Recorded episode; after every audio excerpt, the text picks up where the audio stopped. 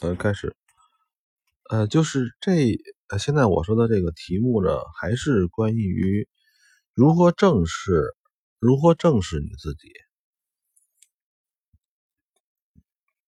很多人呢都是抱着一种娱乐的态度来进行交易的。什么叫娱乐态度呢？就像是我们去呃游乐公园。这块有这个小的游戏，套圈的、打枪的。然后呢，如果打中了能得个小礼物，如果打不中的话，损失呢也不叫损失，是进行一定的娱乐。嗯，这是我今天要说的这个第一个问题。实际上，很多人把做交易，实际上本身当成一种娱乐。就是你说是有瘾也行，还是它是一种让自己这个快乐啊、舒服啊这样的感觉。就像很多人去打麻将、去玩斗地主，他们实际上就是，嗯，就像一种娱乐方式似的。我相信很多人做。呃，不管是外汇啊、期货呀、股票啊，他们做交易的时候呢，他们跟做娱乐是近似的。呃，这个时候呢，是一类人，这一类人投入的资金不大，但是呢，呃，实际上也有可能，如果上班族来讲啊。他们投入的资金也比他们上班的工资要高，但是他们没法没并没有正视这个事情，只是把它当当做一种娱乐。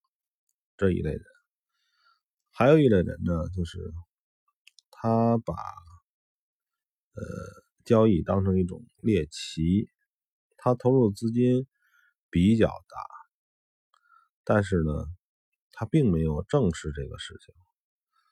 似乎呢，这项交易就像去，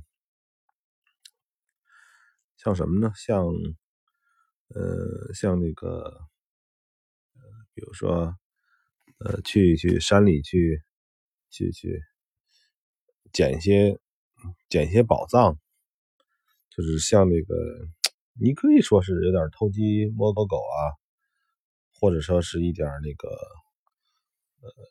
猎奇啊，这个那种投机啊，我说的投机就是老百姓，呃，认识那种那种投机或投机是吧？这种感觉，这两种呢，我觉得很多人可能都有这种想法。第一种是当娱乐，第二种是没把它当成一个正经的事情，但是呢，同时也投入了不少钱。呃，其实我我想的就是说。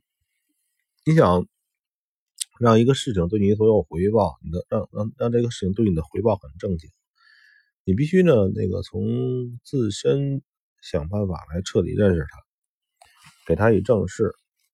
呃，其实这个时候我建议大家看一看那个，呃，搜一搜，有一种叫什么呢？就是当初的日本的平民，很多人炒外汇。叫什么渡边太太吧，就是传说的日本的家庭主妇，他们也在这个积极积极的理财，是吧？那种心态就不错。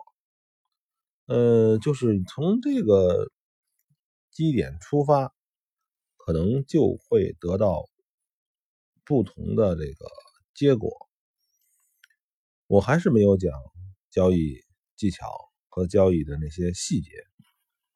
我想呢，那些东西实际上是不重要，重要的是你从内心怎么来看待交易的这件事情，怎么把它非常呃正确的看待。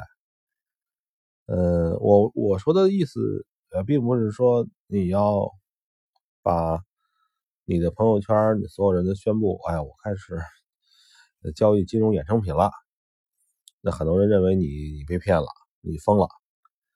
呃，实际上这个我们做像我这样的工科的人啊，我们有一个坏处，有可能做什么事情都要明白它是什么。再回到这一节的的这个主题啊，就是说，呃，你看看你你你在交易上没有挣钱，或者说你亏钱，你的初衷到底怎么想的？别告诉我你就想挣钱，那挣钱事情多了去了，你可以去，是吧？很多违法的事情你可以做呀。就是你如果特别特别想痴迷挣钱的话，对吧？实际所以说，作为对于交易这个事情呢，你要想明白它到底是是什么。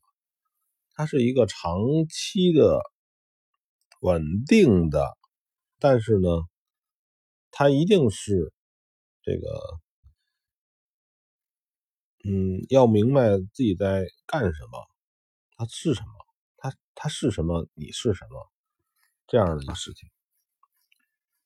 呃，我的结论是这样，结论啊，就是作为这个期货、外汇，还有这种衍衍生品大杠杆的投资，你必须明白我们要要的是什么，投入的是什么。你怎么正视这个事情，对吧？然后才会有好的结果。其实就就是这么简单。结束吧。